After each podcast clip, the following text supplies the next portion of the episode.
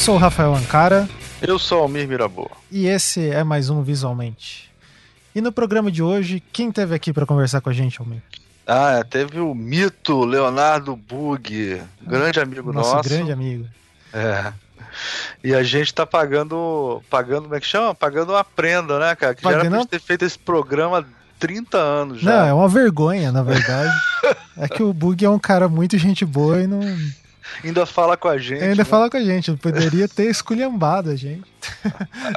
que é uma vergonha nunca a gente ter feito um programa sobre a obra dele, né? É, que é o mecotipo, né? uma das obras dele. Então, É. o Bug é um cara que vale a pena acompanhar tudo que ele faz. assim. E aí ele, ele, na verdade, ele tá lançando a segunda edição, né? Que é um comemorativo de 10 anos da do Mecotipo. Ela foi produzida a partir do, do financiamento coletivo que ele fez, né? Ele fez um quicante. É, e, cara, é um livro muito legal, assim, né? É um livro sobre. que é para alunos e professores. A gente, a gente assina embaixo para vocês comprarem. Isso. É, que ele tem, ele tem toda uma parte, um compêndio no final de tipografia, e no começo ele tem vários exemplos de exercício. O Bug vai explicar, né? Mas Sim, é, ele conta um pouquinho. Conta um pouco. Na época que a gente gravou esse programa, é, o livro não tinha sido lançado ainda. Eu acredito que já tenha sido lançado, se não aconteceu nenhum problema. Como aconteceu É. vários problemas na impressão, que o Bug vai contar alguns ali. É, mas eu acredito que ele já tá vendo, É, daí é, os links estão por aí. O programa vai sair em meados de setembro e o livro também. Então é, Isso. é concomitante aí, tá na mesma época. A gente vai colocar os links, né? Quando, onde é Exatamente. Entendendo? Cara, é um livro, inclusive, que a gente viu o preço, perguntou pra ele e tal, é um excelente custo-benefício, viu? É um livro muito. 70 reais, né? Que ele É, acho que é isso. É, um, é um livro excelente. Tem várias coisas de impressão legais que ele vai explicar lá, como é que ele fez pra imprimir. Então vai falar bastante de produção gráfica no programa também, que é bem legal. Vale a pena, recomendo. Eu já tenho o meu porque eu sou mais esperto, né? É, Mas, o cara. É. Professor é Rio de Janeiro.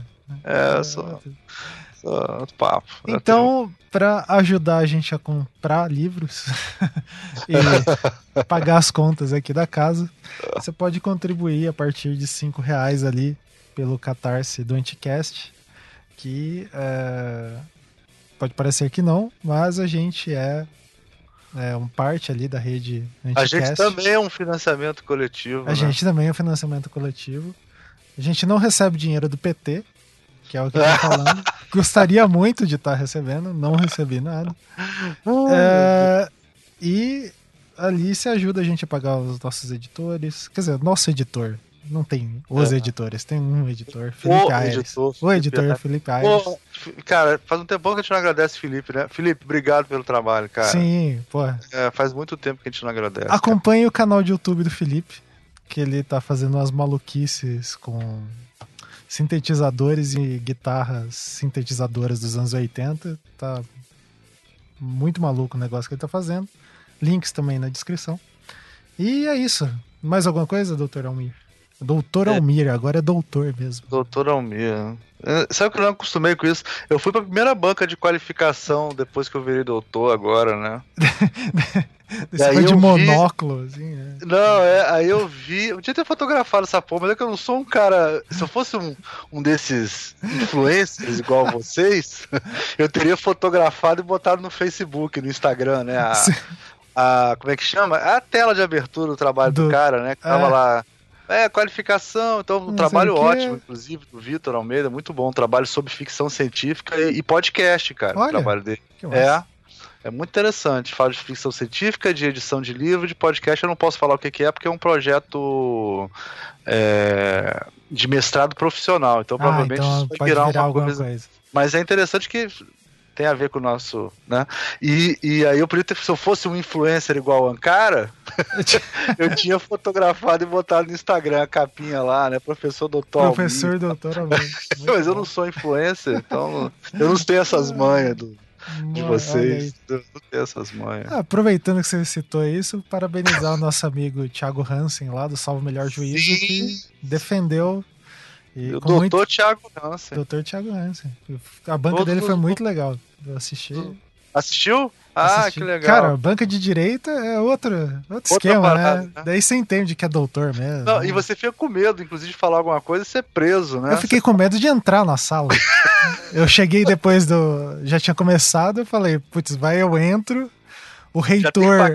Você tem que pagar fiança. O reitor da universidade tá na banca do cara. Eu falei, só falta o cara olhar feio para mim e você expulso da universidade. Né? Tem que tomar cuidado, os advogados estão prendendo todo mundo. É, tomar... Ainda mais aqui em Curitiba. É, é mesmo, cara. Caraca, você tava no lugar mais tá, Não, tava, tava no lugar muito errado. É, mas deu tudo certo, foi uma banca muito interessante e, e é isso aí. Bom, então não vamos enrolar mais, fiquem com o programa.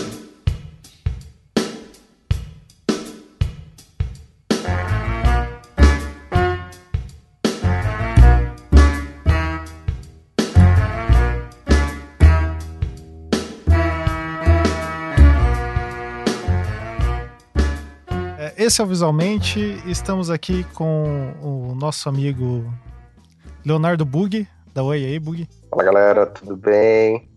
Já Rafael, Tudo jóia. E o Almir Mirabô. Opa!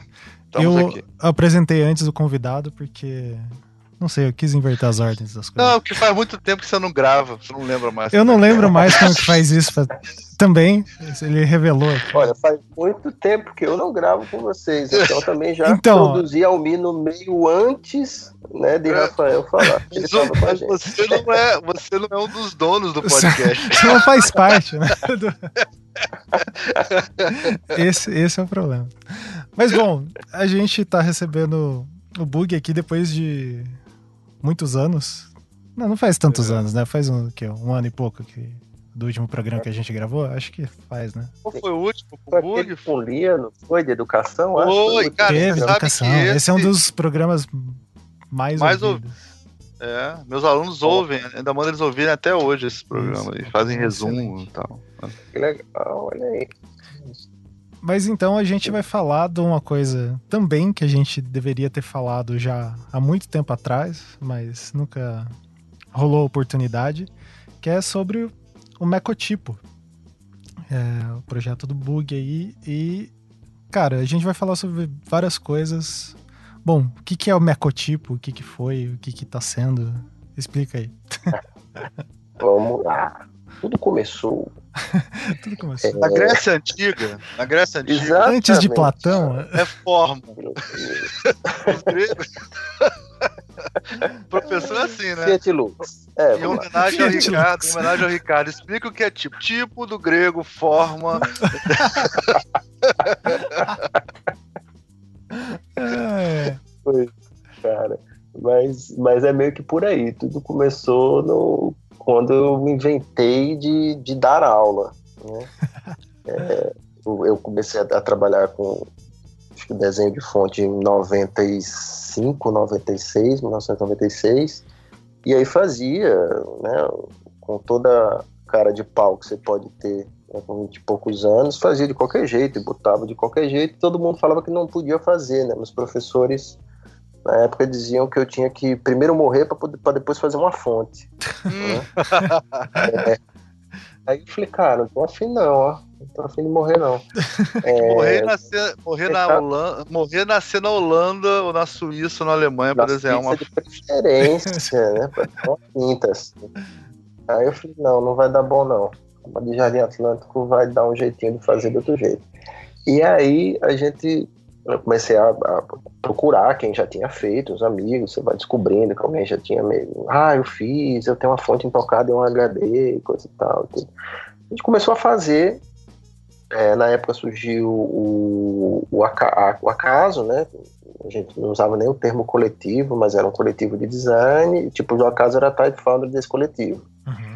A gente montou, viemos aqui para Fortaleza, inclusive, para dar uma aula e acabou virando um aluno, quando a gente conheceu Priscila, enfim.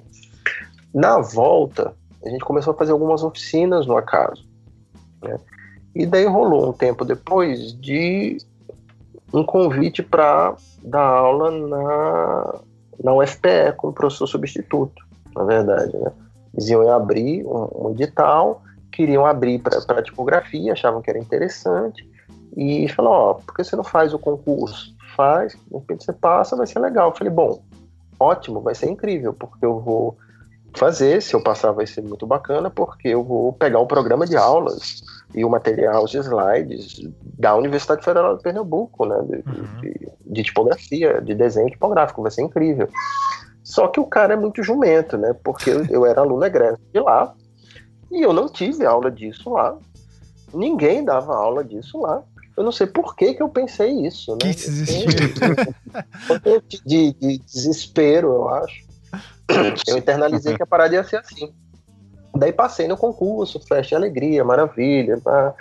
Daí, tipo, sexta-feira antes da aula, começava uma segunda, sexta-feira antes, eu entrei em contato com a coordenação do curso. Falei, ó, oh, legal, passei, me passa aí o, a emenda, o material que vocês tiverem, não sei o que, pra gente começar na segunda-feira.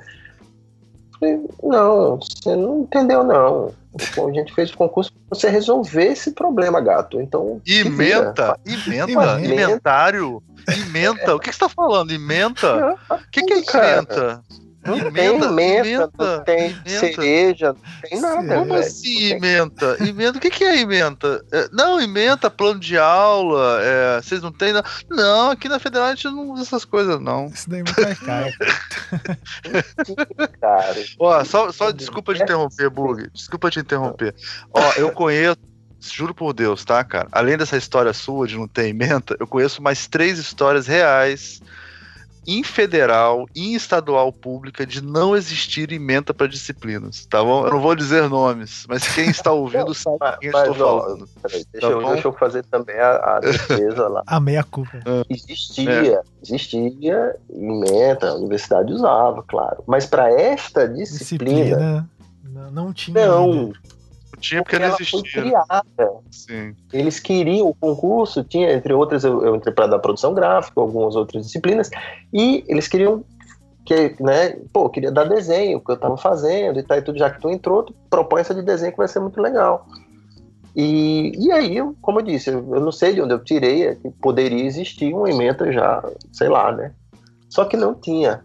E aí, de sexta para segunda, basicamente surgiu o mecotipo, a ideia dele, porque eu pariu, falei, ah, você pariu força essa parada em, em, em, dois dias, porque eu tinha que estruturar tudo, pelo menos criar uma, uma, um mínimo de atividade, de estruturas de previsão, de, ó, vão ser, sei lá, X atividades, pelo menos eu tinha que dizer isso, não precisava dizer quais. Mas né, a gente vai trabalhar aquela primeira aula, né, qual o seu nome, de onde você veio, o que, você está fazendo aqui, suas expectativas, apresentar a bibliografia, que foi uma outra dificuldade terrível, e criar efetivamente os exercícios, né? E isso foi o mais complicado. Então eu reuni tudo que eu tinha, né, mergulhei lá na minha biblioteca e falei, cara, vou ver o que é puxei de revista, e lembro de, de, ter visto uma matéria no boletim da DG com Fernanda Martins dizendo que tinha feito um exercício em UME, sei lá onde,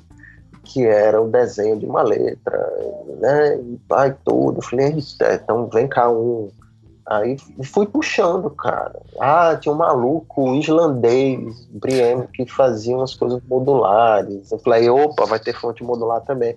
E eu saí catando, assim, né? Ô, Bug, só para localizar, é bom falar para as pessoas, você fez isso em 2001, não é isso? 2002? 2001, acho que foi por aí.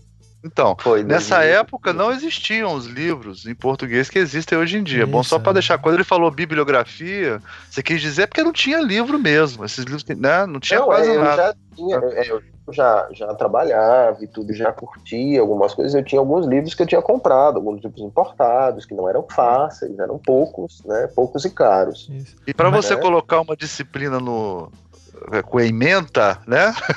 É, ela tem que estar tá, tem que ter na biblioteca. A básica complementar na biblioteca. Então essas coisas não são simples, né? Esse, é. é.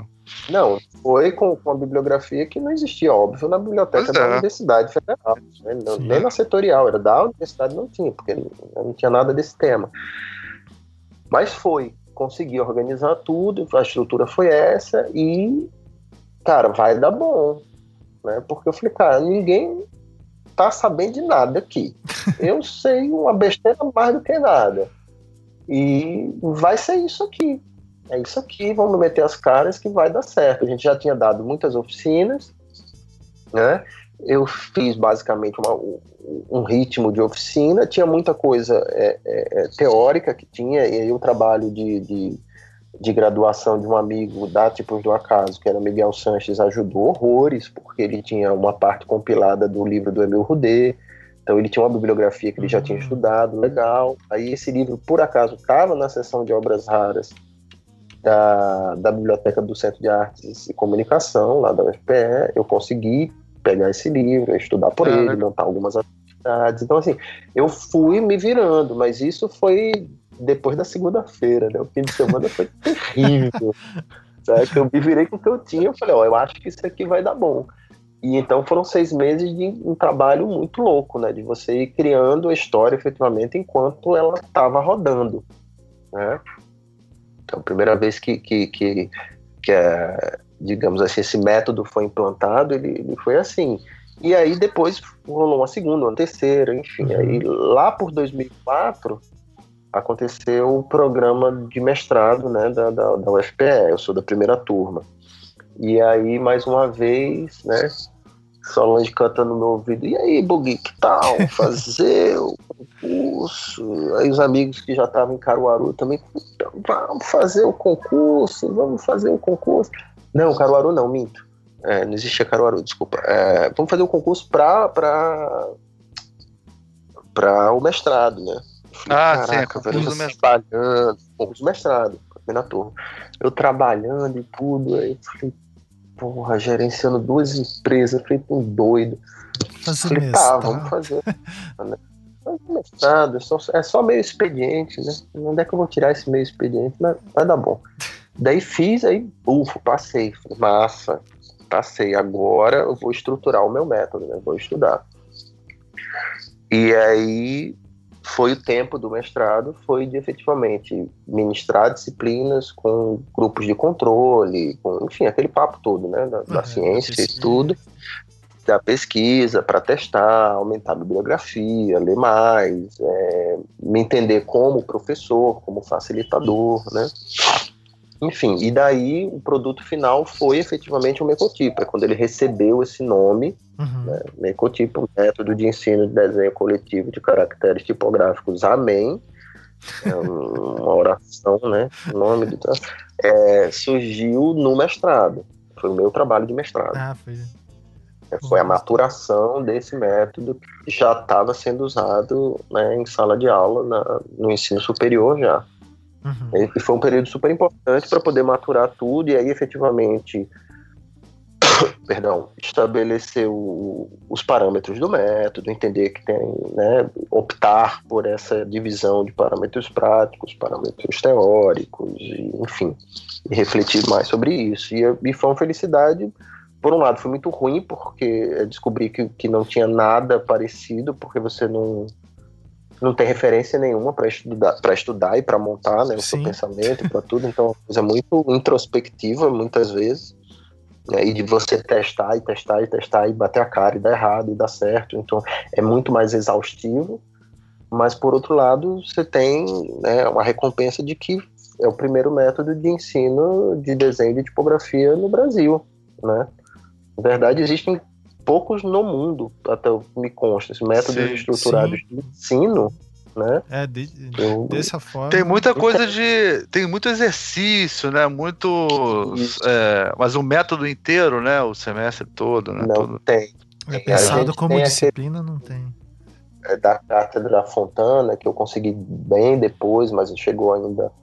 Não sei se chegou a tempo do mestrado, acho que não. Já tinha saído. Já tinha saído do mestrado que é muito legal, porque fala da cátedra, né? Das experiências uhum. e tal. É, é massa.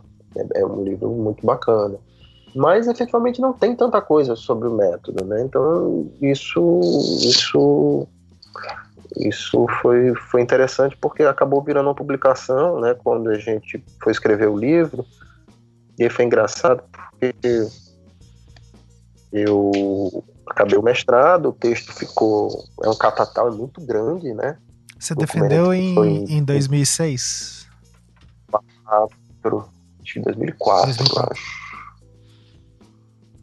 Acho que sim. Acho que Não, sim. Ó, segundo o repositório da UFPE foi 2006. Então ela tá certa, cara. Quem sou eu pra discutir com ela? Então é isso. 2006. É, 2004 eu entrei. Você entrou. Claro, foi 2006. É. A, a gente defendeu, entregou lá. E aí eu fiquei um, seis meses e um ano distante do, desse trabalho. Foi quando culminou de eu vender a, a fundição, a tecnologia, Multisound, as duas empresas que eu tinha participação eu vendi, fui viajar, fiquei um ano viajando, né, 2006 para 2007 eu fiquei viajando, 2007 eu vim para Fortaleza, e aí em Fortaleza eu peguei, eu disse, cara, eu vou publicar, né, porque é inédito, é legal, quando eu comecei a trabalhar, me interessar pelo assunto, não tinha nada, eu acho bacana que as pessoas tenham acesso a, a isso daqui, né? acho que ficou, funciona. Eu sei que funciona, pode não ser o melhor de todos, né? Mas funciona. E daí eu falei, vou lançar um livro. Comecei a escrever. Joguei basicamente meu texto acadêmico tudo fora e reescrevi literalmente, né? O mesmo conteúdo reescrito, enxuto, enfim, com a cara de livro. Fiquei uns seis meses trabalhando nesse livro, resolvi fazer o projeto gráfico, levei um monte de não de editora, contáveis não, né? todas as editoras de design rejeitaram o livro quando ele ficou pronto. Falei, não, não tem. A maior parte nem respondeu, na verdade. Né? A, única, a única editora que se interessou e disse: não, a gente lança o seu livro, a gente quer o seu livro. Foi a Senac é, Fortaleza. Senac Ceará, eu acho. É Senac Ceará. Nossa. Ele falou: não, a gente lança o seu livro. Eu falei: ah, maravilha, ótimo, perfeito. Então vamos sentar para conversar. Fiquei super feliz, fui lá, me reuni com os caras, tinha uns amigos que estavam envolvidos na editora na época, muito legais aqui de Fortaleza. Foi ótimo. Só que daí, é, quando a gente chegou né, e negociamos tudo, mas não batemos martelo, mas os termos ficaram claros, né, em termos o livro sairia, eu descobri o que eu já sabia, na verdade, mas descobri da pior maneira, né? Assim, você, você cai na real. Eu falei, cara, é, a editora não vai botar o livro onde eu quero que ela bote. E eu precisava de editora, efetivamente, na minha cabeça, para lançar o livro, para botar o livro em todos os, as, pelo menos, circular, né? todas as capitais do Brasil. Né? Chegar no, público de design, pelo menos das capitais. Uhum. Ah, claramente, né, o pessoal do Senac disse: olha, a gente não tem condições de lhe garantir isso. Né? E eu me sentindo o próprio Paulo Coelho, eu queria, né? Falei, não, mas eu quero, é uma condição para a gente poder assinar. Os caras falaram, então, desculpa, a gente não vai assinar. Foi mal, Paulo Coelho, não vai rolar. Aí eu falei, caraca, não vai rolar. Beleza, tudo bem. E, e... Mas aí o que, que aconteceu? Eu falei, cara, eu sei editar um livro, né? eu já escrevi o Diabo do Livro, e tinha uma coisa que eu queria, que eu acho que, que implicou muito em, na rejeição das editoras, é que a primeira edição tem duas vozes. Né? Ele começa em primeira pessoa acaba em terceira pessoa. Uhum. E isso era um pecado na época terrível. Assim. Bom, aí eu fugi dos olhos e falei, cara, eu tenho, eu tenho, eu escrevi, eu consigo fazer o projeto gráfico, consigo diagramar o livro, né? Uhum conheço gente para revisar o livro, né? tenho grana na conta para imprimir o livro. Ninguém vai distribuir o livro tão bem quanto eu uhum. posso distribuir, porque a quantidade de gente que eu já conhecia no Brasil nas escolas de design, eu falei, cara, vou eu mesmo levar essa parada para lá, porque eu tava, não estava trabalhando efetivamente, assim, né? Tava tirando um ano sabático aqui em Fortaleza, eu falei, cara, vou cair na estrada com esse livro. E aí meti as caras, escolhi uma, uma, uma gráfica uh, bacana aqui de Fortaleza, eu tava aqui, fui rodar. É a, é a mesma gráfica que eu segunda edição, né? A LCR. Uhum. E aí fomos lá, enfim, tive que aprender a mexer no InDesign, que eu tava um PageMaker, claro, né? Para que mudar, né? Para que mudar? Pra que mudar? Aí é, aprendi o básico, né? O, o, cara da gráfica da finalização na época, que hoje é o gerente de, de, de design, me ensinou horrores também, John. Valeu, John, obrigadão. É, e aí a gente conseguiu montar o livro, botar na rua e o livro aconteceu. E daí foi um sucesso, cara. Eu não, eu não, a primeira edição eu não consegui ir para o sudeste do, do país com ela. Então nunca fui. Eu fui uma vez para o sul, tipo assim, sete anos depois do livro lançado.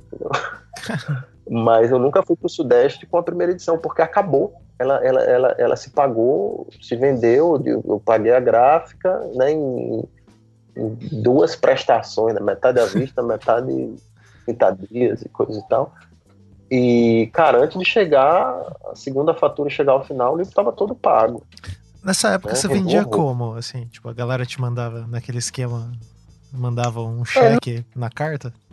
Não, de jeito nenhum. Sabe o que, que eu fiz? É. Eu ia até onde as pessoas estavam com o livro. Eu botava ah, o livro no, no, na mala, uhum. né? Marcava uma oficina em alguma das escolas, ligava pros amigos e falava, olha, tô com um livro novo, tô querendo lançar. CD independente. É, tipo CD independente. Total.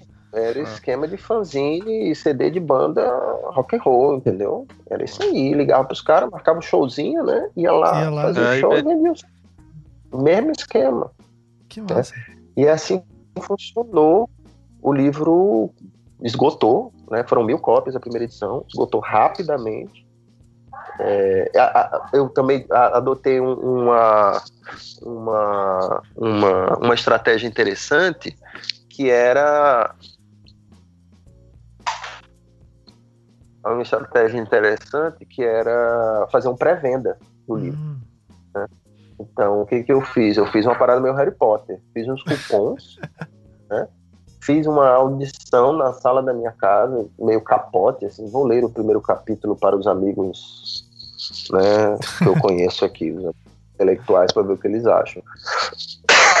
Fiz uma leitura na sala de casa para uma galera formadora de opinião, a galera pirou teve uns, uns, salgadinhos, umas bebidinhas e os cupons, né? Olha, compra aí, negado, compra aí, compra aí, compra aí. Os caras compraram essa promessa de livro, vendi, fiz mais uns eventos, vendi, e aí deu para sentir que, ó, vai dar bom, vou conseguir vender o livro bem, né? Não vou tomar, não vou levar fundo. E corri para montar essa agenda pelo Brasil, né? Comecei a montar pelo Nordeste. Hum. As pessoas tinham mais contato, era mais barato de viajar, né? E, enfim, montei primeiro o Nordeste todo. O que, que aconteceu? O livro acabou. acabou. Não deu tempo de... Nordeste. tempo, cara. Não deu tempo. Eu peguei algumas. Ele chegou no Sudeste da seguinte forma: eu peguei algumas caixas e entreguei na livraria Cultura, nela de Recife. Eu entreguei para Cultura e disse: ó, toma essas caixas. Eles né, dava aquela mordida de 50% do Sim. preço da capa, né? Entreguei para eles porque eu falei, não, é uma maneira de chegar, pelo menos, né, ir para Brasília, para o Rio, para São Paulo, né? E assim Mas foi. aí a sua editora estava já aberta, rolando, já ou você fez tudo não. isso como autor só? Foi edição do autor, a primeira edição. Ah, tá. Ah. Isso é bom explicar, né, Bug? Você, a pessoa, é. você para você para ser editor, Quer dizer, a diferença é, se você é o autor, você mesmo pode editar seu livro. Você registra o SBM, você vende, isso não tem problema. Agora, para editar livro de outras de pessoas, aí você tem, tem, que ser um editor. Né? É bom explicar. É. é. Mesmo assim existe uma burocracia, né? Para você conseguir o ISBN, você tem que se registrar. Hoje, antigamente era na Biblioteca Nacional, agora é na Agência Nacional do ISBN. Você tem é. que se registrar lá, tem um processo e tal e tudo. Não é nada muito burocrático nem demorado, muito pelo contrário, é bastante mas rápido, mas você tem que fazer para fazer isso ou não? Não, tudo online. Tudo online. Tudo online. Ah, tá. Não, eu já fiz algumas vezes, mas eu fiz, eu fiz aqui no Rio. É, mas é, eu acho que é aqui no Rio. É aqui no é, Rio, né? Hoje é tudo online. Hoje é tudo online. Você faz hoje deve ser tudo online. É. É, antigamente você ainda tinha que mandar alguma coisa pelo, pelos correios para os caras, né? É. Mas tá tudo online, tudo online. Né? E aí, pô, essa experiência foi incrível, porque me fez ter um contato direto com, com os leitores do livro, né? Sim. Deixa, como é uma publicação feita para professores, alunos, profissionais, enfim, mas o livro tem essa história dele, dele ter o, o conteúdo de desenho, né? de desenho tipográfico, um livro de introdução a desenho tipográfico com conteúdo bem farto, né? Mas é, ele também tem a ideia do, de apresentar um método, né? Que talvez interesse mais para um cara, para alguém que vai dar aula, efetivamente, né? Para algum docente, algum facilitador e tudo. Então ele, ele tem essa, essa duplicidade de, de, de, de finalidade, eu não diria nem de público, né? Mas essa, essa, essa multifuncionalidade. E isso foi muito bem recebido, né? Porque efetivamente quando eu ia para uma instituição, sei lá, em Salvador, por exemplo, e na Fax, os professores do curso compravam, os alunos compravam e a biblioteca comprava. Então era muito legal. Inclusive, acho que Salvador, na época, foi o, da primeira edição, foi quem mais comprou é, Mecotipo foi Salvador. É um sucesso de vendas lá. É, e isso foi muito legal, porque você tinha um retorno bacana depois das pessoas, né? De, de mandar e-mail e falar e conversar. E, e de tanto da, do, de alguém que pegou, ah, eu vou pegar para começar a desenhar uma fonte, quando o cara pegou e falou, ah, eu vou pegar para incrementar a minha aula, eu vou começar a dar aula sobre esse assunto e usar como referência o livro. Isso é muito legal, né? Sim, sim. É, e eu acho que isso foi a chave do sucesso do, da primeira edição foi essa, né? Assim, de, de, de, ele ser, de estar tá no momento onde existia pouquíssima informação, né? É, sobre o assunto, em português, como a Almir já tinha dito, praticamente nenhuma. Né? Sim. É, e, e na... da gente e na época tinha recém-lançado, né? Aqueles. Eu, acho que o Elementos de Estilo Tipográfico tinha recém sido traduzido, só que também é, pensando do ponto de vista de aluno de graduação, ele é um pouco inacessível, né? Uma linguagem meio pesada, é, assim, né? Ele, ele acho que ele sai um pouco depois e assim, é um excelente livro, né? Sim, claro, sim, óbvio, é, uma, uma, pedra de toque e tudo.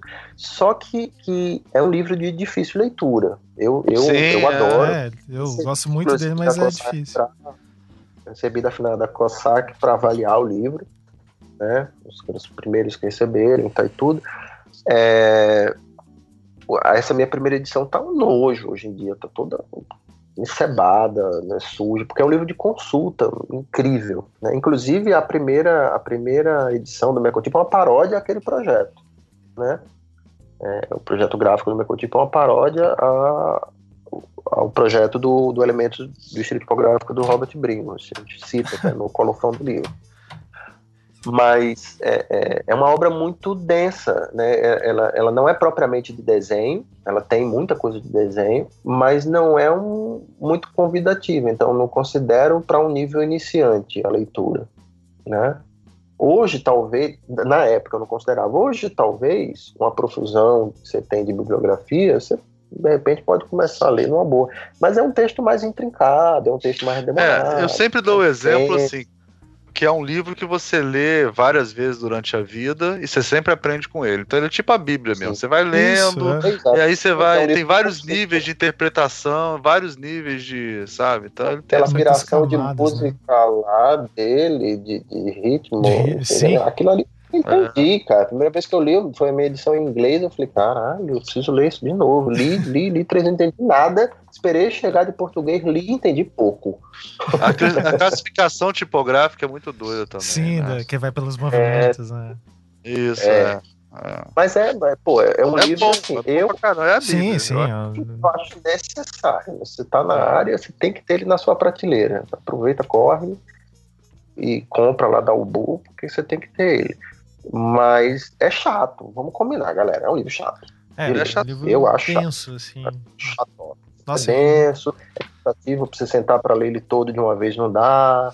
Né? Mas é algo que é necessário. Então, assim, não dava para ter ele como parâmetro, né? Assim, uhum. é um livro, além de ser o mais caro, bem mais caro na época do que o Mecotipo foi quando saiu. Então, era difícil de você conseguir né, poucas eu acho pessoas que pro liam, Brasil, você não tem o só contexto pra... que você tem hoje de tipografia, né? Que é uma coisa muito mais espalhada, Sim, muito mais, mais difuso, publicação né? mais é. interessada, né? os eventos bombam.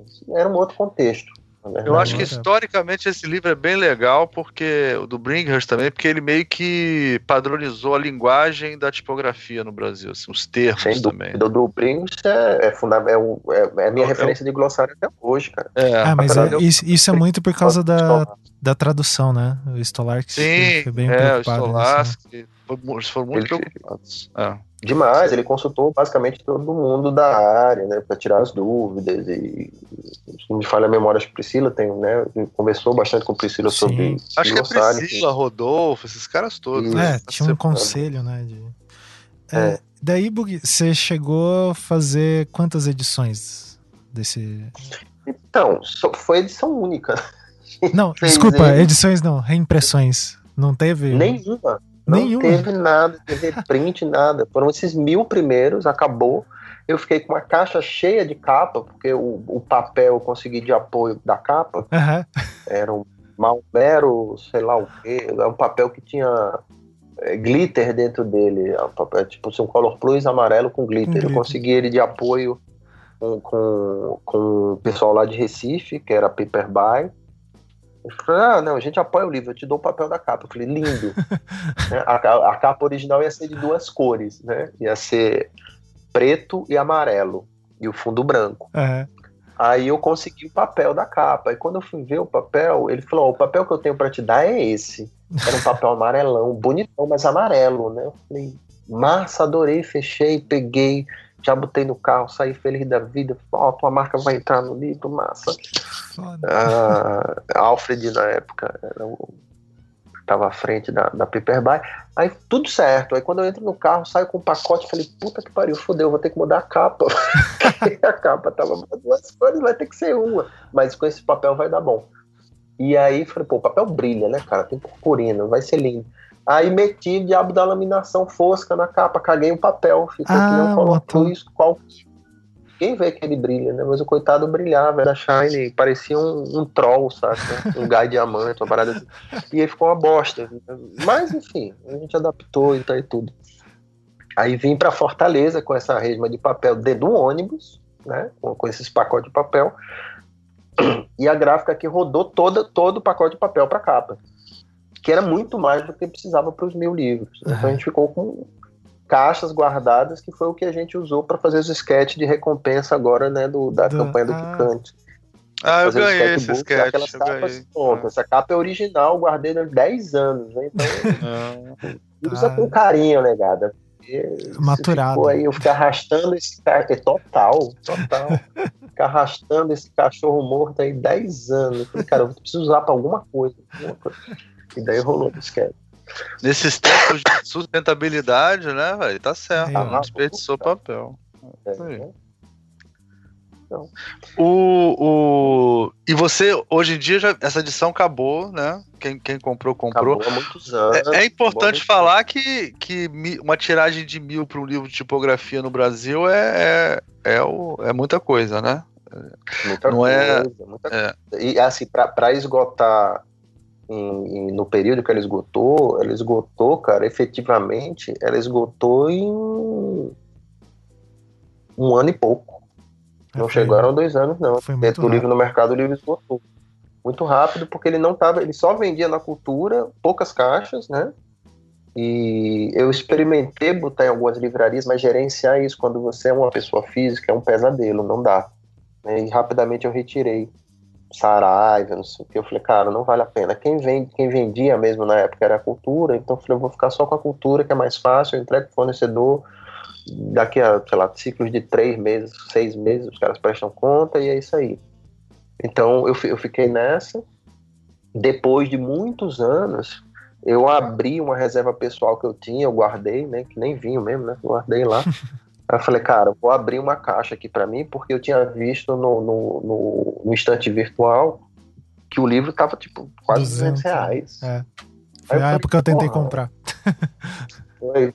Pagou 200, fala a verdade. Não, não, não, não cheguei a pagar. Eu, eu desisti. Mas pensei Ele é designer, ele não consegue fazer esses tripulinhos. É. Ah, mas sei lá, cara, ele é uma celebridade aí da internet, velho. É, é verdade. A gente não ganha nada. A gente só tem Ah, sério, Rafael. Escolhe no jogo, cara. Acho que ele comprou, foi ele botou para comprou e botou para vender por 400. Subir, né? Tipo, tem um no Mercado Livre aqui por 400 reais. Se for é. ver lá. Arroba Rafael de Castro. É, então, o livro esgotou. A gente ficou nessa de pô, fazer uma segunda edição, fazer uma segunda edição. Acabou que nunca rolou. Anos depois, surgiu a ideia da Serifa Fina, a gente já tinha esse contato né, de fazer livro e tal e tudo. Então a gente juntou uma galera e abriu a Serifa Fina, né? Começamos a lançar livro e falei, bom, chegou a hora, o livro vai fazer 10 anos, o livro fez 10 anos ano passado, na verdade, né? E a gente decidiu fazer uma edição comemorativa, até porque o, o método já tinha mudado muito nesses anos, uhum. né? Crescido, Pokémon tinha desenvolvido, já estava assim, no nível legal. Aí eu falei, cara, tem muita coisa para botar. vou fazer uma, uma, muita coisa que deu errado, muita coisa que deu certo. Vamos fazer uma compilação de tudo que deu certo e vamos, vamos botar aqui. Feedback de muitos colegas. Né? Aí comecei a fazer, a edição ficou pronta. Acho que o texto ficou grosso, assim, ficou pronto em dois, no começo do ano de 2017. Mas aí começaram a surgir, enfim, série de questões. Foi a época também dos, dos meus filhos chegarem né, na vida uhum. da gente. E, e assim, eu queria fazer o livro com essa ideia, porque ele é um método coletivo, né? Então a gente trabalha muito com essa ideia da coletividade. E eu fiquei muito intrigado, falei, cara, eu quero fazer isso com pessoas além de mim. Né? Eu quero é. esse espírito da atividade tem acompanhado a gente desde que esse livro saiu em 2007, a primeira edição, né? Tudo que a gente tem feito, viajado né, o, o Nordeste, abrindo os laboratórios de tipografia, é a maneira que a gente tem dado aula, é, como esses laboratórios têm operado, os projetos de design, os últimos que a gente tem feito, que tem me interessado, são projetos que mexem com, com, com várias pessoas. Né? Então isso realmente virou parte da minha maneira de fazer design, essa, esse aspecto coletivo. E eu e eu estava encucado, eu falei, tá, eu vou fazer com o laboratório de tipografia do Ceará, eu sei, mas eu quero fazer com mais gente. Então eu tive a ideia de chamar o máximo possível de pessoas para fazer o livro, que é lindo, é incrível, mas dá um trabalho dos infernos, né? Você gerenciar muita gente. Sim. São tempos diferentes, quereres diferentes, né, egos diferentes, é tudo diferente. Né? Então, você gerenciar isso é, é, bastante complicado, mas eu, eu quero fazer assim. Acabou a gente não conseguindo lançar nem a campanha em 2017, né? a gente conseguiu só em 2018 começar efetivamente esse projeto. O livro era para sair e não saía, e não saía, enfim, a segunda edição é uma saga, né? Que boa parte da galera que está ouvindo conhece. A gente vai falar já já de alguns algumas partes publicáveis dessa saga. Dos Mas, enfim, e aí é, rolou isso. Eu falei, cara, eu, eu quero a, a, maior parte de gente que. a maior quantidade de gente que eu possa reunir para fazer esse livro. Né? E eu estava num, num, num, momento, né, num momento de vida diferente, eu mudei de cidade, né, a ideia de, de montar esse laboratório de tipografia do Ceará é, foi um desafio muito grande, o curso de design é novo, né? Uhum. A, cultura de tipografia que não, no curso não existia, eu estava começando, né? Não é que não existia, ela estava muito no comecinho. Outra história. Eu falei, bom, eu quero envolver a galera, mas eu quero também dar uma cutucada no mercado. Né? Então a gente chamou um escritório de design local para fazer o projeto, né? O pessoal pediu para participar. Eu falei, ah, não, então vocês fazem um projeto gráfico. Ah, e aí ficou, pelo menos inicialmente, acordado desse jeito. E chamamos né, os parceiros, ó, oh, quero fazer com fonte brasileira, tem que ser com fonte brasileira o livro. Aí chama Marconi, Tapfolio, faz aquela proposta, né, irrecusável. Falei, tu me dá tuas fontes de graça para eu fazer o meu livro? É. As pessoas são muito generosas. Marconi, cara, pô, valeu, cara, te amo, tu é incrível, velho. É, ele topou, né? Você pede, na maior cara de pau um negócio desse, o amigo diz, tá, beleza, toma. Manda ver, escolhe aí. é, não deve. Então foi isso. Aí a gente chamou, né, a Typefolio, a Typefolio entregou, e eu falei, bom, tudo certo, tudo lindo, uh, os parceiros começaram a surgir, né, o pessoal da Riso Tropical aqui ficou super interessado, a gente ia rodar as recompensas lá. Já desde o começo pensou em usar esse fluorescente, a única maneira que dava para fazer quantidades menores né, das recompensas ia ser na riso, né? Uhum. Então, massa, Riso topou, entrou. Dá uma explicada aí no que, que é a, a, a, técnica da Riso. É uma máquina digital, né? Explica aí, só para o pessoal Cara, saber. é muito. É uma Aqui No Rio também tem. Tem, tem, tem. Tem aí em Curitiba? Ou... Tem, tem, a Salva Press. Ah, a tem. Faz é. aqui. A Riso Tropical ela existe em São Paulo e em Fortaleza, né? São Paulo é de Renan e Fortaleza é de Rodrigo, os dois são irmãos. Né? A risografia é uma, é uma tecnologia de impressão já velha, na verdade já caiu em desuso. É. Né? década de 80, Ela morreu. Né? É. Exato, é uma, é uma duplicadora que é basicamente o resultado da cruza genética de uma máquina de Xerox com a mesa de serigrafia. É muito é, parada. É Basicamente é isso. É uma, uma Xerox raciada com a serigrafia. E Super aí, rápida, né? De 100 a 200 por minuto, é muito rápida, é um é. processo de pressão muito rápido. E, mas a qualidade, digamos, a fidelidade, a definição, né? A, a, a, das retículas e tudo não é muito boa. Não nego o pai né? e a mãe. Olha, né? Exatamente, não nego né, as origens. Mas ela tem um aspecto muito interessante que foi, foi responsável, acho que acredito eu, pelo que eu li, pelo papo que eu bati com o Rodrigo, com a galera que tem usado riso, é, a tinta que ela usa é a base de soja, cara. Ah, de rejeitos da produção, de sei lá o que de soja. E, aí entra nessa parada de sustentabilidade, entra, é. né, na, você aproveitar o rejeito da produção de uma coisa, né, e, e aí usar para fazer a tinta. E isso acho que a galera que, que começou no mundo a, a levantar essa, essa tecnologia usar para fazer impressos descoladinhos e tudo, é, levou muito em conta essa a origem da tinta, né? Sim. É, ela tem um, ela tem várias, ela tem várias características legais, né? Assim, a, a Riso, o primeiro representante da Riso, o primeiro uhum. representante. As imperfeições é que são incríveis, cara. Né? Exatamente. Esse é o grande barato dela, é a imperfeição. É, é. Tanto de registro quanto de, de impressão mesmo, né? Uhum. O primeiro representante no Brasil da Riso foi um tio meu, né? Caramba. E aí, quando a primeira estratégia foi é, fazer, porque isso nos anos 80, né? Era para fazer apostila de escola. Então isso era vendido. Escola, exatamente, exatamente. Era vendido Várias escolas tinham. Sim, tinha um riso.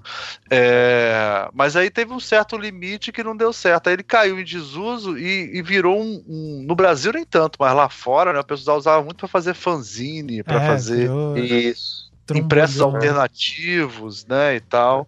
E aí virou uma linguagem, cara. É muito legal essa, essa essa, é. Eu acho que todo, toda universidade devia ter uma, assim, porque ela é muito, muito versátil, muito versátil. É. E só para vocês verem, eu, eu, fui na última feira em São Paulo, tava lá vendendo, cara. Entendeu? É. A máquina não é caro, ah, caro. Tá vendendo de volta. É, o, o toner que é caro, né?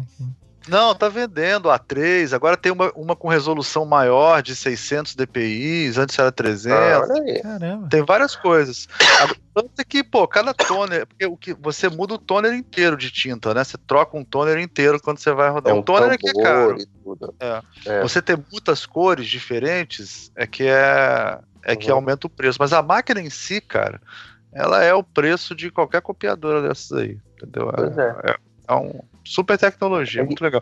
Eu acho muito ela, legal. Ela tem umas tintas muito doidas, né, cara? O, o metálico dela é lindo, o dourado é incrível, o prato é incrível, fluorescente é muito massa. E aí a gente, é. pô, conhecendo, dando com essa com essa proximidade com a Riso Tropical aqui, que é um parceirão do laboratório de tipografia do Ceará, eu falei, cara, Rodrigo, vamos rodar as recompensas do, da campanha do Quicante, da segunda edição, eu quero rodar em riso, porque a, ela casa com o Pantone do que a gente vai usar, o 806, né? É, que é um, é um rosa fluorescente. Aí a gente fez lá os testes, rodou, só que aí, por exemplo, o, papel que tem o melhor desempenho, pelo menos é, é, que o Rodrigo tem encontrado aqui em Fortaleza, é o pólen e seus semelhantes, uhum. né? que é o papel que a maior parte da galera que tem trabalhado com riso usa né? Ele tem um grau de absorvência legal e tudo. Só que ele é amarelo, né? E a Hum. capa do livro já É tinha fechado pra ser branca. Aí eu falei, não quero O amarelo. amarelo velho. te persegue, né? O amarelo te E o persegue. amarelo me persegue. Amarelo de novo, não! eu falei, vamos, eu quero papel branco. Ele falou, ah, vamos fazer um teste então em, em- em AP, né? Ou sulfite, ou AP e tudo. E aí, cara, fizemos o teste. Beleza. Fizemos o teste. As etiquetas que entram no sketchbook, a gente imprimiu, aí tem uma área de chapado grandona, né? Imagina uma folha de A4, toda chapada em fluorescente, né? Pra gente cortar e tirar os pedacinhos. Cara, rodamos as etiquetas, rodamos um pôster, um pôster ficou legal, ficou bacana, ficou lindo, rodamos as etiquetas todas. Cara, cadê as etiquetas secarem, maluco? Putz. Faltando tinta, velho. Aí eu liguei pra Rodrigo e falei, escuta, velho, é... Rodrigo, tudo bom? Ele tudo bom. Ele falou, olha só, as etiquetas aqui que a gente rodou, cara, elas estão largando tinta. Aí ele falou, então, mas você não sabia? A tinta riso não seca nunca. A surpresa. né? Sacanagem, cara, é sério. Eu falei, sério, essa porra não seca não, velho. Aí eu falei, puta, fudeu. Ela demora muito, muito, muito e realmente não seca. A etiqueta não secou. A gente usou Caramba. aquelas folhas de pimenta, não secou. Cara, a gente imprimiu no- em novembro. Em fevereiro, a porra das etiquetas ainda tava soltando tinta. Tá do mesmo jeito. Ainda- é, é, mas você pelo menos você tem um papel carbono rosa lindão, né, cara? Se você quiser usar. Quando eu botei não vamos fazer isso, vamos fazer o seguinte, aí vamos quebrar a cabeça pra descobrir. Falei, caralho, tem que ser fluorescente, tem que ser o rosa, já tá, tá impressa a parada, o que, que a gente faz, o que, que a gente faz, o que, que a gente faz. Aí, putz, surge aquela epifania. Falei, caralho, spray, maluco. Vamos usar verniz em spray, que vai dar bom. E aí deu. Pegou aquelas latas de acrylex, né? Ah. Spray de fixação. Não fixa, óbvio, né? Não vai fixar tinta riso. Dito e feito. Passa uma espraiada em cima e ficaram perfeitas. Caramba. Selou a cor, cortar, deu pra não sei o que, botar e foi. Ainda larga um pouco, né? Mas é, É bem menos. não né? larga tanto. Menos. E aí foi muito doido. Foi uma das milhares de descobertas de produção gráfica do processo da segunda edição, né? Descobriu coisas assim que, meu irmão, o arco da velha. Vai ser bom que já vai para dar, dar- o guia de impressão offset já vai ter uma segunda edição com várias dicas. Dicas para riso. É. Mas para riso também. É, muito bom. Ah, e o que mais? Ah, conta como que foi a segunda edição, então, né? Tipo. Então, É, né, podia falar do compartilhamento também, nessa questão do compartilhamento. Porque a gente está num momento que é, simplesmente a Saraiva, a Cultura, não estão pagando as editoras. Vocês estão sabendo dessa parada, né? Simplesmente isso, né?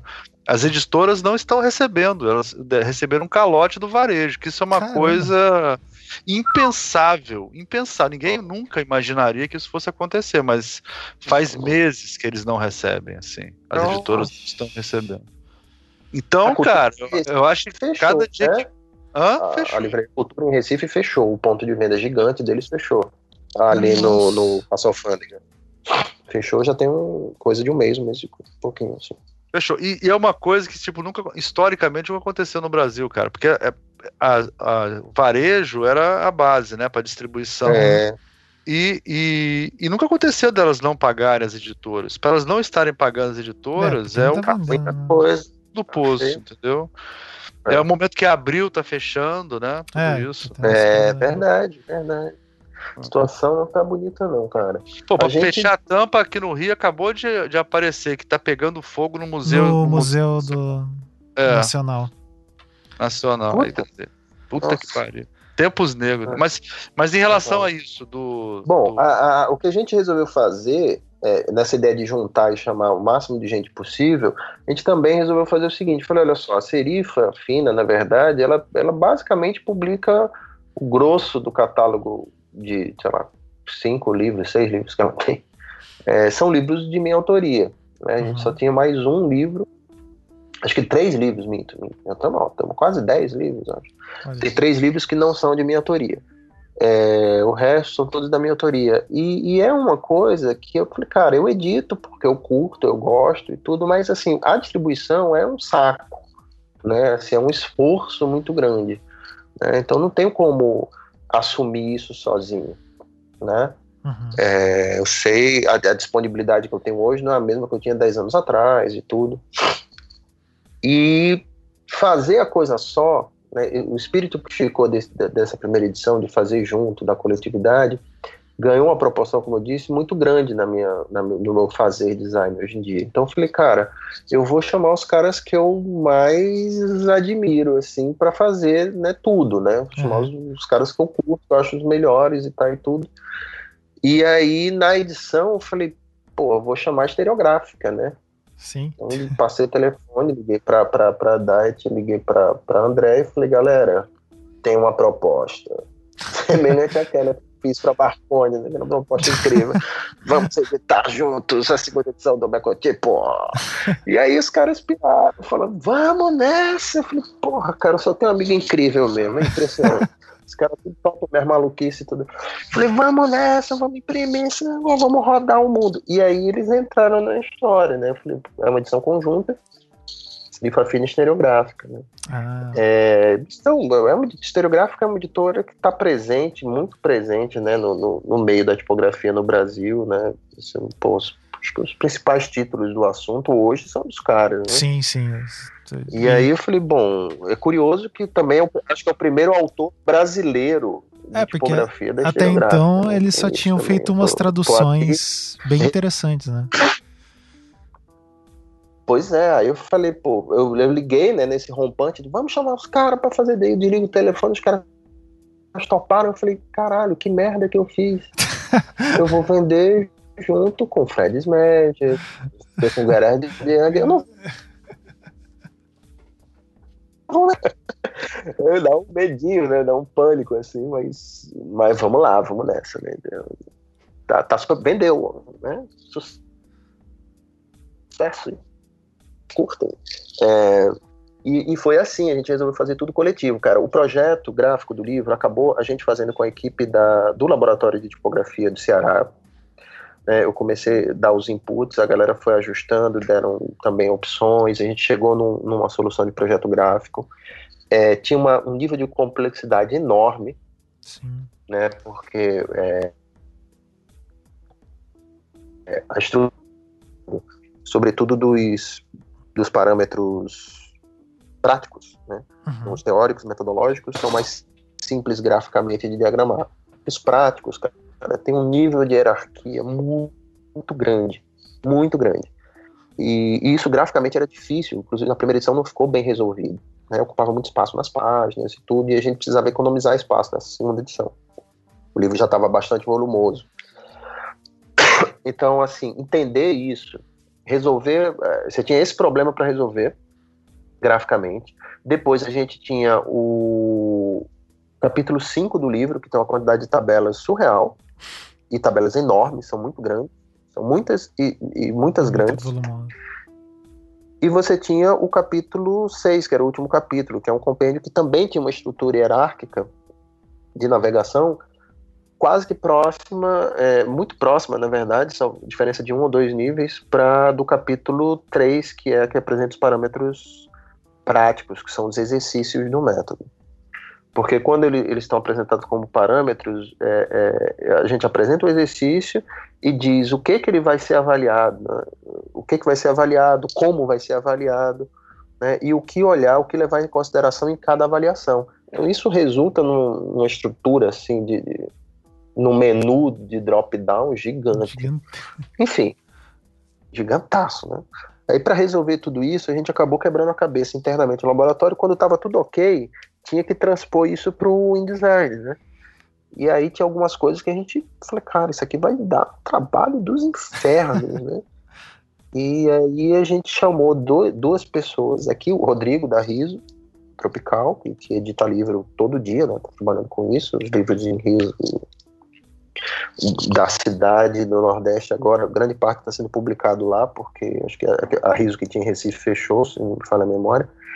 E chamamos Felipe Góes, do Carta e Carta, que é uma figura incrível aqui de Fortaleza. Vocês precisam acessar lá o blog do cara e ver as postagens. O cara é um designer editorial fantástico. Cara. Ah, massa. Chamou os dois caras e, e, e, botou lá no laboratório junto com os alunos. Falei, apresentamos o projeto para eles e a gente perguntou: o que, que vocês acham? Vai funcionar? Como é que a gente resolve isso? Como é que a gente resolve aquilo? E começamos a trocar uma bola. Eles foram super generosos, ajudaram a gente muito no startup da, da, do, do, projeto.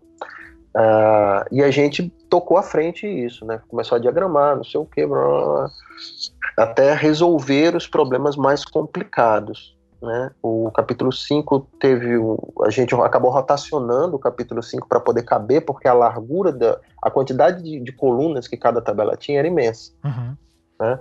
Muitas colunas. Então, na, no formato do livro, originalmente, quando ele foi pensado pela Zibre, o livro era maior do que esse formato que ele ficou. Certo. Só que daí teve, tivemos vários, vários problemas de viabilizar, de chegar a um orçamento que fizesse sentido comercialmente. Né? Então, nesse processo, essa dimensão mais avantajada, que a gente pensou com margens mais fartas, e um spread que coubesse essa tabela horizontal normal, esse projeto teve que cair. Do ponto de vista é, é, econômico-financeiro, ele não, não se mantinha. Sustentava, não. Aí a gente abandonou essa ideia e enfim, ele acabou sendo refeito, o concept dele, umas duas ou três vezes, mas chegamos nesse formato vai dar bom isso daqui. A solução vai ser rotacionar o livro. A galera do laboratório, mas, pô, professor, vai virar o livro? Eu falei, vai. Problema, cara, é um livro, né? Vira um tablet, não vira um livro. Não tem e-book agora, os e-books não viram? Por que, que o ah, livro não pode? O livro não pode virar. Grande sacada. Mentira, né? Era jeito de sair essa porra. a gente resolveu rodar a porra do livro. E aí rodou, o capítulo 5 rodou todinho, literalmente, né? Ele, ele movimentou 90 graus, as tabelas couberam. Também elas têm uma estrutura hierárquica enjoada de, de resolver, né? Assim, nas indicações de continuidade de tabela, de fechamento de tabela, de, foi um pesadelo fazer. Fizemos, montou tudo, e daí entra o capítulo 6. E, e todo mundo mexeu, né? A, a, quantidade, os alunos, eles, cara, definiram o ritmo das páginas. O processo de ilustração era uma coisa que dependia mais de mim, né? Uhum. Muito mais de mim. É, porque era muito do meu material de aula e tudo, né? Mas aí a gente botou geral para trabalhar, a gente criou paleta, é, criou o conceito das ilustrações, é, fez né, elas ficarem interessantes dentro do projeto gráfico, explorar a história da cor. A gente já tinha decidido que, que, que o livro ia, ia, usar duas cores, o miolo todo, né? Ia ser esse pink e o, e o preto. Então, assim, fazer com que, pô, você vai usar duas cores, vamos fazer essas duas cores aparecer, fazer valer o livro, Sim. né? Então, é, ele é um livro, você consegue lê-lo numa boa, mas eu sei que ele também vai virar um livro de referência, como foi a primeira edição. É né? um livro de consulta também. A gente falou do Bringhorst, como ele traz um compêndio no sexto capítulo, é um livro que você vai, né? Consultar, você vai abrir, eita, como era aqui no texto. É, um livro de consulta, né? Então, não tem problema se a gente, né, se ele for graficamente mais exuberante, digamos assim. E aí foi o que a gente optou por fazer, né? Então chegamos nesse, nesse nível aí mais equilibrado, mas chama atenção, mas nem tanto, tem uns capítulos são mais simples, enfim. Começamos a diagramar, resolvemos tudo, teve a história do assalto, quando o livro estava quase todo pronto, eu, eu fui furtado, saindo de casa, ou saindo da, da faculdade, indo para casa, arrombaram meu carro, parei para comprar uma planta de presente para uma amiga que ia ser aniversário dela. Cara, olhei, tá bom, parei na frente da floricultura, vai dar, tinha ninguém, fachada toda de vidro. Entrei, peguei a planta, paguei, virei, não tinha, não tinha nada. Entrei no carro, botei a planta, sentei no carro, senti uma sensação estranha, olhei para trás e a janela de trás estava aberta. Eu não deixei a janela aberta. Foi, fui assaltado. Foi, que merda. merda. Quebraram o vidro, levaram de trás minha mochila com computador e tudo. Fiquei em pânico, tinha perdido o trabalho de uma semana na minha cabeça, né? Falei, não, perdi o trabalho de uma semana, não, não rodou o backup, puta que merda, não sei o que. Depois que realmente você realiza que foi roubado, que não vai voltar e tudo, uhum. começa a resolver para computador e resolver tudo, beleza. Quando finalmente chega o computador, a gente consegue comprar uma, duas semanas, quase depois, computador na mão, vamos acessar os backups. Time Machine da pau. Putz. Da pau, não funciona, deu ruim. Só consegui arquivo de setembro do ano passado. Nossa, quase. E chora pai. A sorte é que eu tinha upado para nuvem o, o texto para revisor poder fazer. Que também foi um outro problema. A gente acabou atrasando muito o processo de revisão, porque a equipe que estava no começo à frente do projeto gráfico queria que o livro fosse revisado é, no InDesign e aí acabou atrasando. Enfim, a sorte é que eu tinha upado os docs para para revisão poder começar o trabalho. Senão a gente tinha perdido o texto do livro também. Nossa. Né? E, e aí, enfim, vai, começa o projeto gráfico do zero de novo. Avisa a galera que apoiou a campanha. Fala, galera, foi mal. Só vi. foi Backups deram pau. Ele, vamos ligar o turbo, tipo, mutirão, a equipe do laboratório ficou, que foi maravilhosa, ficou virando fim de semana seguidos, assim, trabalhando sábado, cara, domingo, madrugada, e a gente correndo para fechar o livro. Conseguimos fechar o livro, foi uma vitória, uma alegria. O pessoal da estereográfica entrou na parte final para passar o pente fino, falou: oh, vamos acabar com esses rios aqui de, de, dentro dos textos, vamos dar uma passar uns parâmetros mais legais de, de edição de parágrafo e tudo. A gente passou esse pente fino, vamos para gráfica. Chega na gráfica, velho.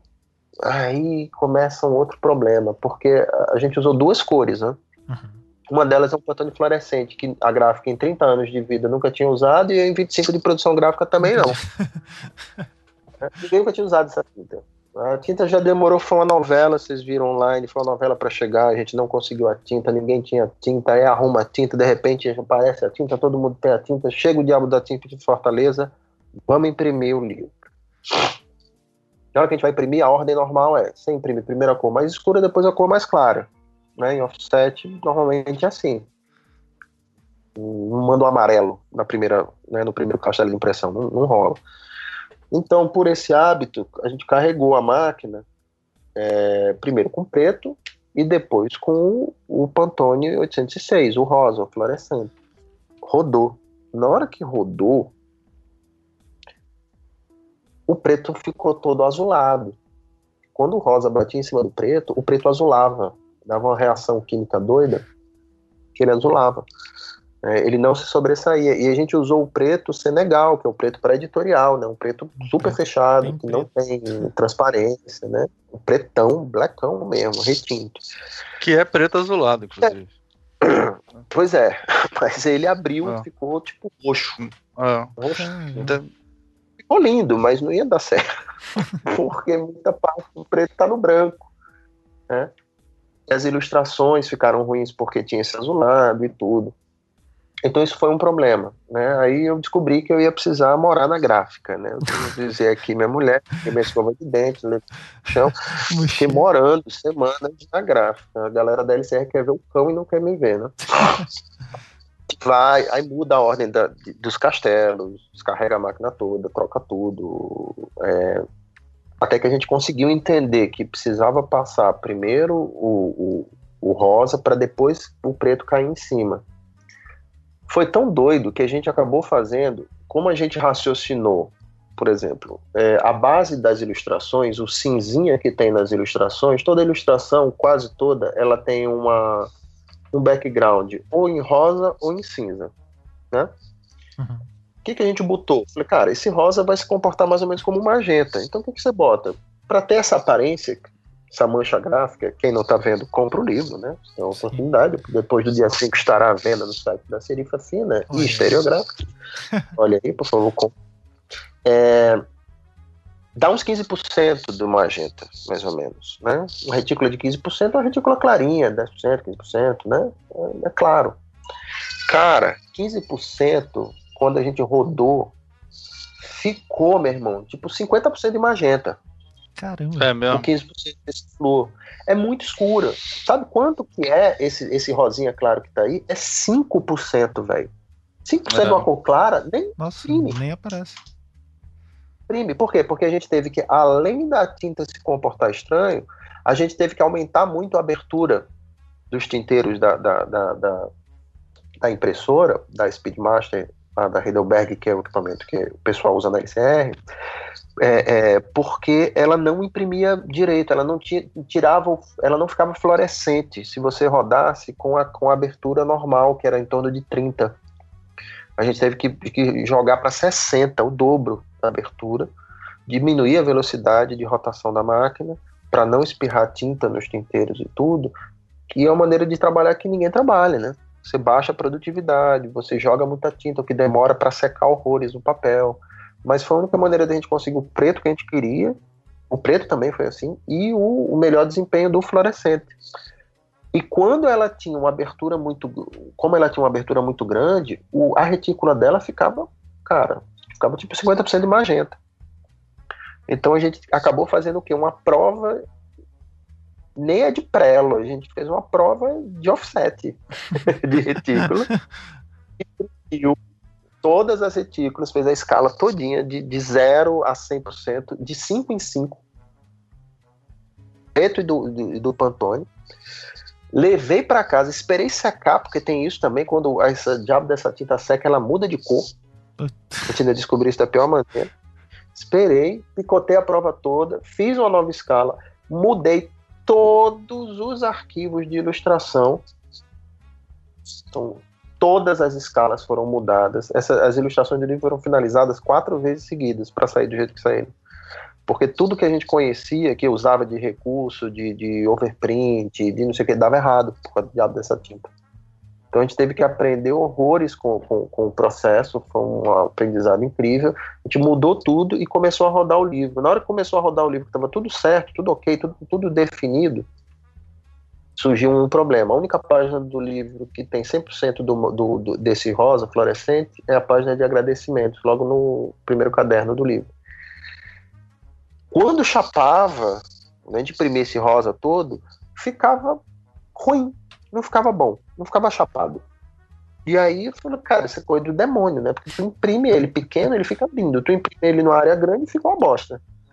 E não era problema de cobertura da máquina. Cara, isso foi um dia pra gente descobrir, um dia mesmo, pregado Nossa. na boca da máquina, inteiro, para descobrir e chegar na seguinte solução. Abrir mais um castelo de impressão, usar mais um castelo de impressão e fazer duas entradas em máquina.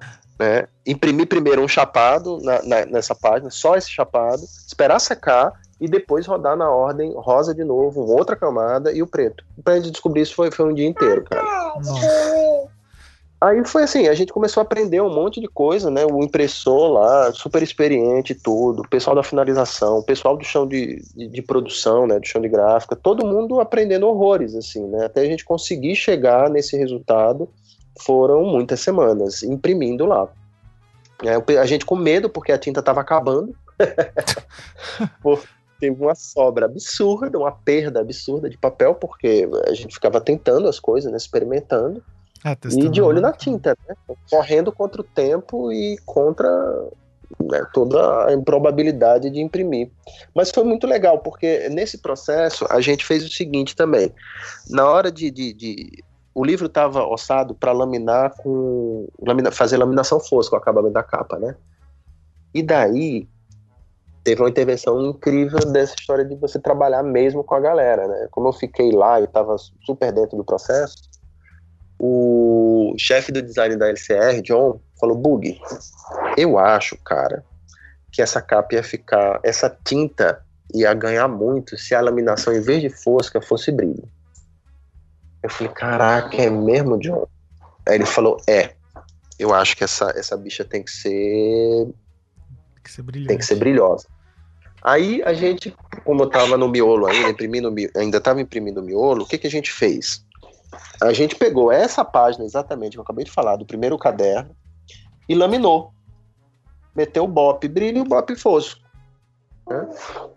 Laminamos lá e leva para casa, porque tudo é assim. A gente imprimia e levava para casa para ver como é que a tinta ficava no dia seguinte. Né? Se ela azulava, se ela não azulava, se ela perdia o fluorescente, se não perdia, enfim. Leva para casa. Na hora ficou, tipo assim, o, o brilho ficou lindo no papel, no papel AP, né? Ficou, porra, ficou incrível mesmo, vai dar muito bom, vai ficar muito legal. Mas vamos decidir isso no final. A gente estava ainda imprimindo os primeiros cadernos, né? Uhum. Cara, no dia seguinte, velho, ficou roxo. Nossa. Ficou roxo, cara. O plástico reagiu com o diabo da tinta e ela ficou roxa. Eu falei, cara, tá quase lilás aqui a parada. Levei lá pro pessoal ver. Pessoal, que doido. E a laminação fosca ficou ótima. Então vamos de fosco. Eu falei, não, vamos deixar para decidir isso no final de tudo, né? Final de tudo a gente decide.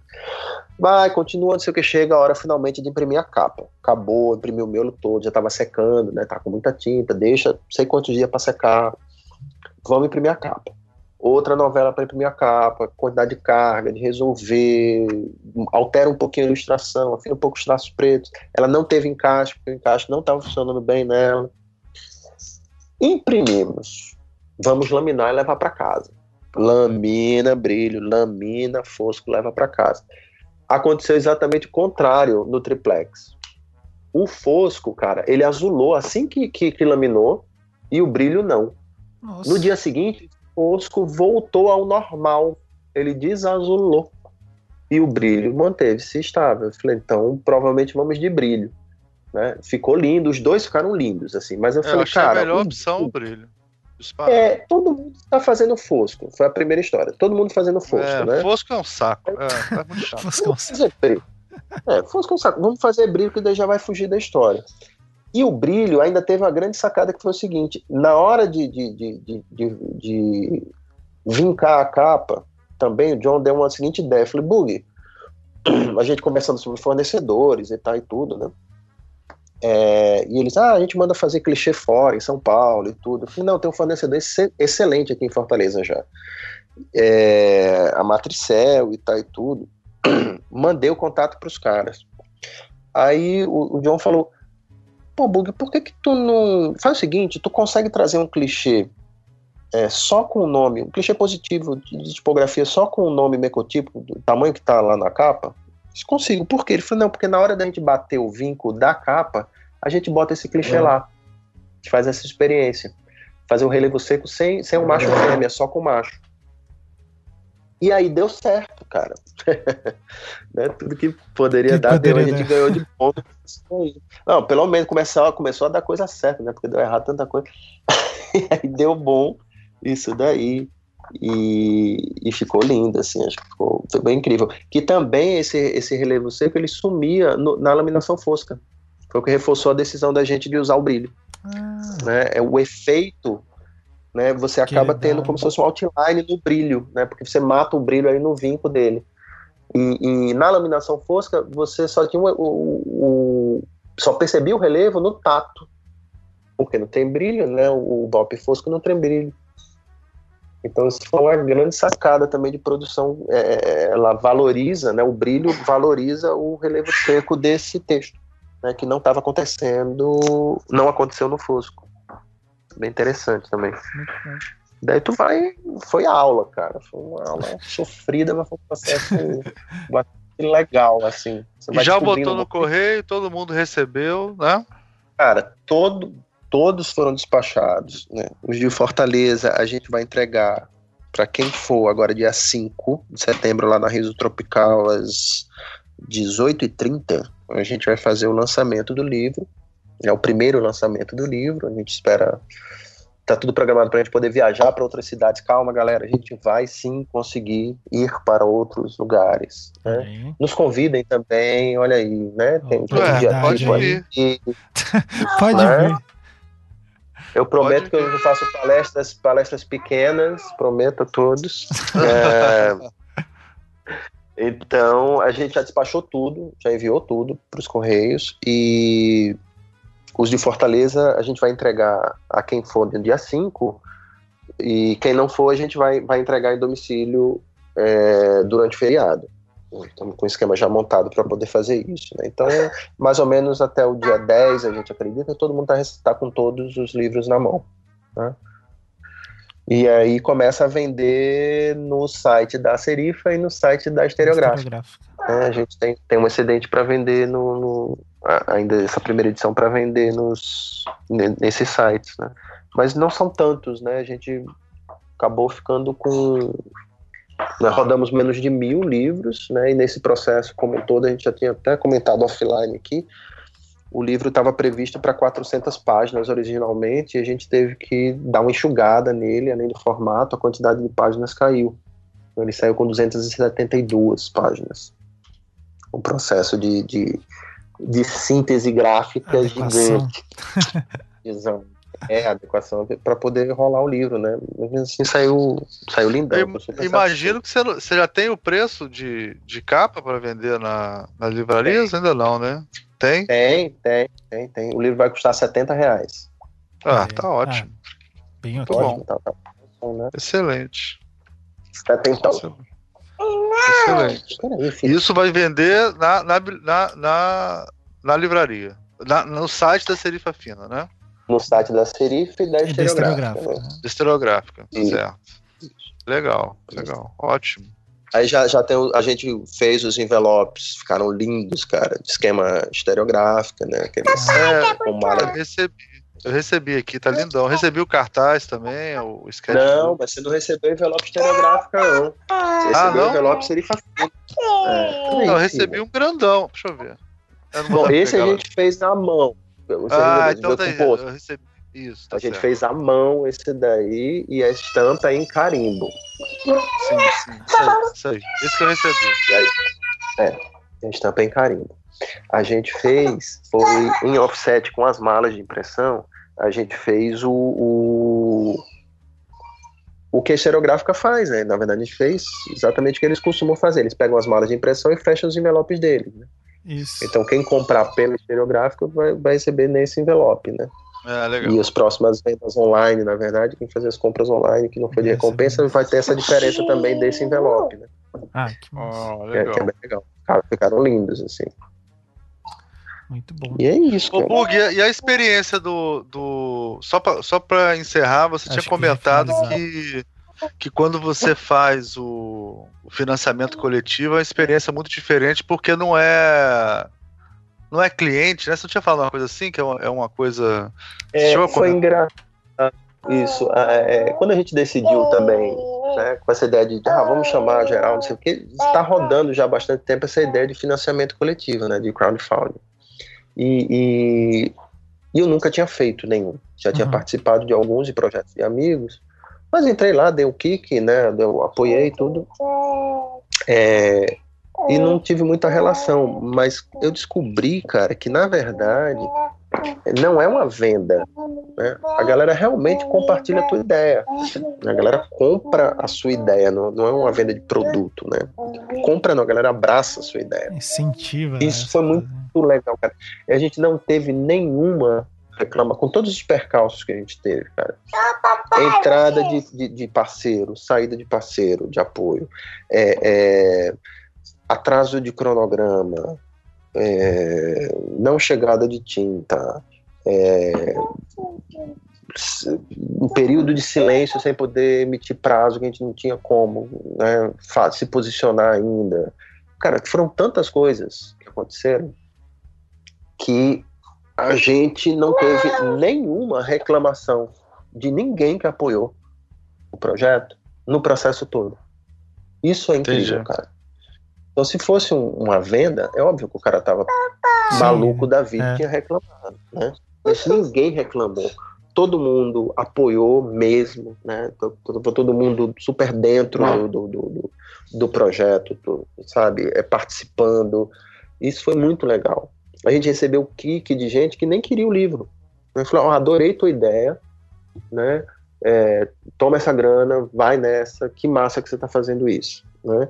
Então a gente se descobre né, um tipo de gente que, pô, cara, eu não imaginava que existisse. Isso, aí é, existe no, no mundo dos ursinhos carinhosos. Né?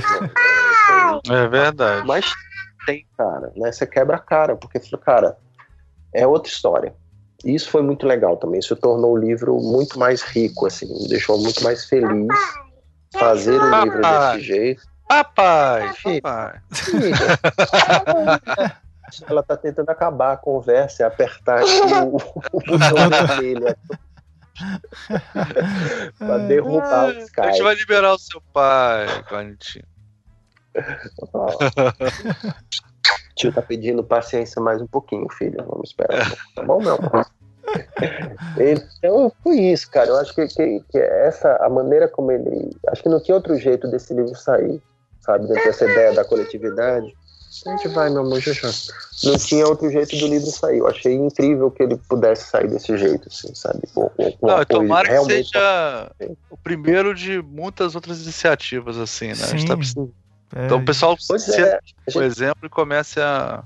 É, funciona mesmo, é muito legal, cara, te dá uma, uma, satisfação muito grande. A gente já lançou, inclusive, né, tem um pré-lançamento, eu vou tentar fazer de alguma outra maneira.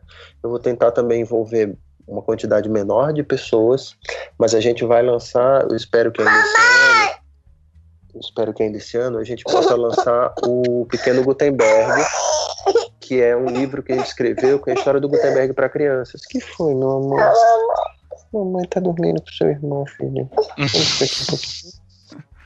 tá acabando, tá bom? Tá bom. O... Então, o Pequeno Gutenberg vai sair esse ano, a gente acredita. Né? É, eu já, é eu já recebi o e-mail. Para crianças. É. Ele está ilustrando, a ideia é a gente conseguir imprimir em riso, em tipografia, o livro. Então vai ser uma outra pegada. Nossa, Como é um processo bem mais lento, a gente vai startar o projeto com, com grana própria, né? A gente vai fazer esse projeto, vai começar, e aí quando ele tiver engatilhado, a gente vai lançar o financiamento para poder finalizar o livro. Então a ideia é, é, é, viabilizar parte do processo, e não o processo como um todo, como uhum. foi dessa vez. E aí vamos ver, a gente vai aprendendo também, vai testando né, esses sistemas novos, isso, isso é bem, bem legal também. Sim, ah, e legal. as possibilidades, né? Principalmente essa que você falou dele ser nesses processos mais alternativos ainda, né?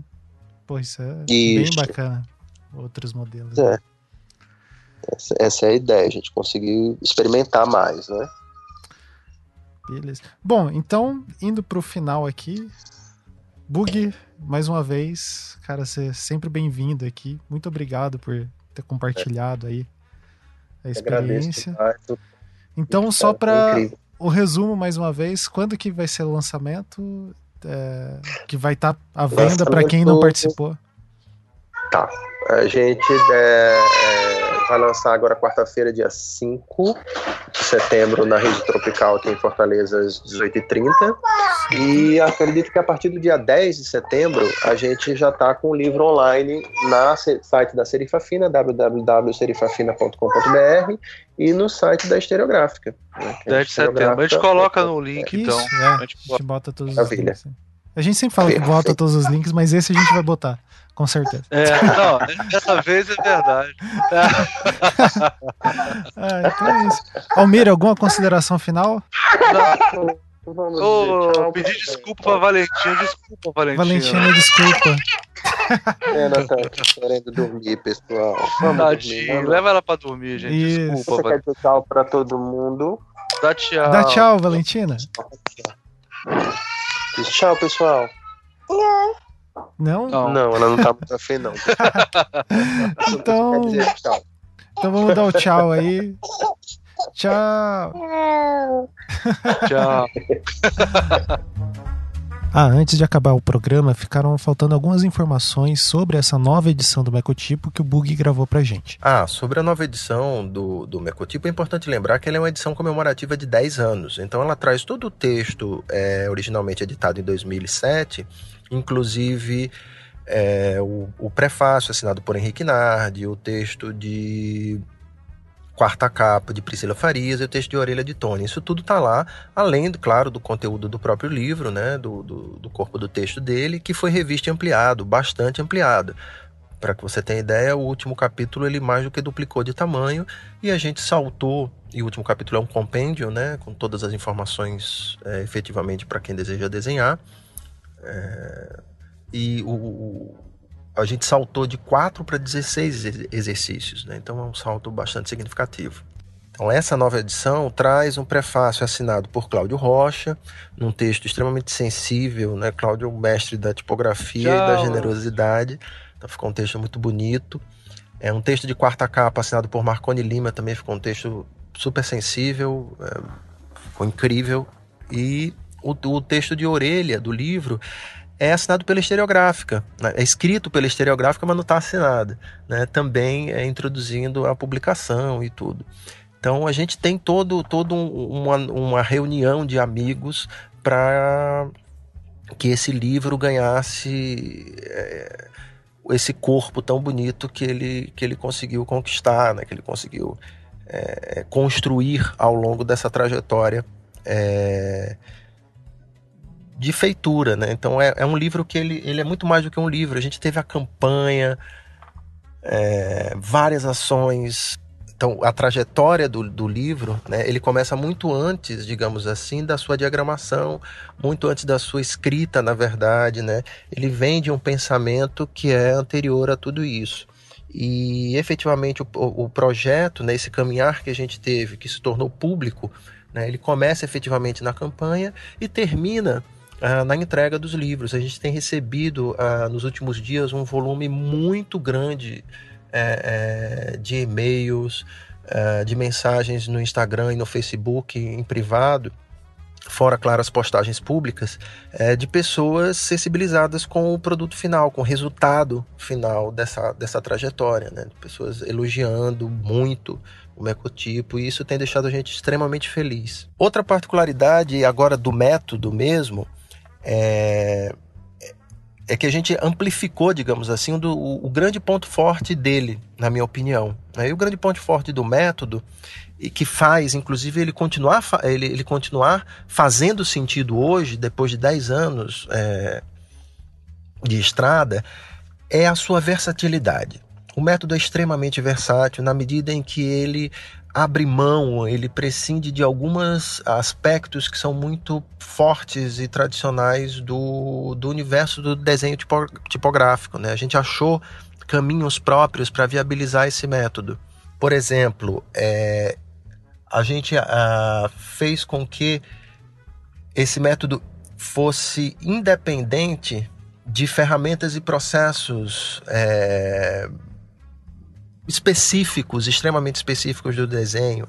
Então a gente tentou desviar o máximo possível de softwares ou da caligrafia, por exemplo, né? E essa última é uma doutrina que exige uma prática é, enorme, uma dedicação enorme e, e a, o uso, o emprego de algumas ferramentas específicas, mesmo que simples, como penas caligráficas, cabos, tintas, enfim a gente fez, é, é, tornou o mecotipo mais independente ainda. Ele, ele aceita, ele abraça isso, ele, ele considera importante, por exemplo, a caligrafia, né? a gente fala disso no nosso livro, mas ele não depende da caligrafia, ele não traz a caligrafia como um pré-requisito para o desenho tipográfico, por exemplo.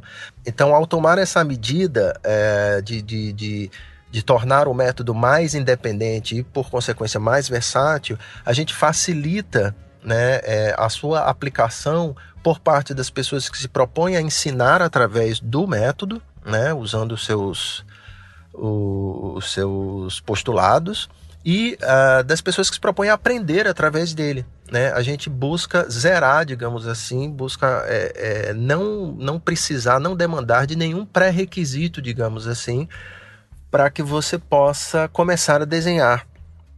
É, então ele, ele se torna muito mais acessível quando a gente abre mão disso. É claro que a gente tem uma perda é, do ponto de vista do desenho técnico, mas o objetivo do método é, é muito mais encantar as pessoas e, instrumentar, e, e dar instrumentos para que elas possam buscar é, é, os seus próprios caminhos dentro do desenho tipográfico. Né? Então é um instrumento de catequese, digamos assim, extremamente é, eficiente, né? É, é, um instrumento de sedução, de envolvimento, que óbvio vai, vai trazer resultados muito interessantes do ponto de vista do desenho. Sobretudo, é, ele se preocupa muito com o olhar, né? E posteriormente com a memória muscular necessária para traduzir o que esse olhar conseguiu enxergar dentro do âmbito do desenho tipográfico. Então esse é o grande barato do mecotipo.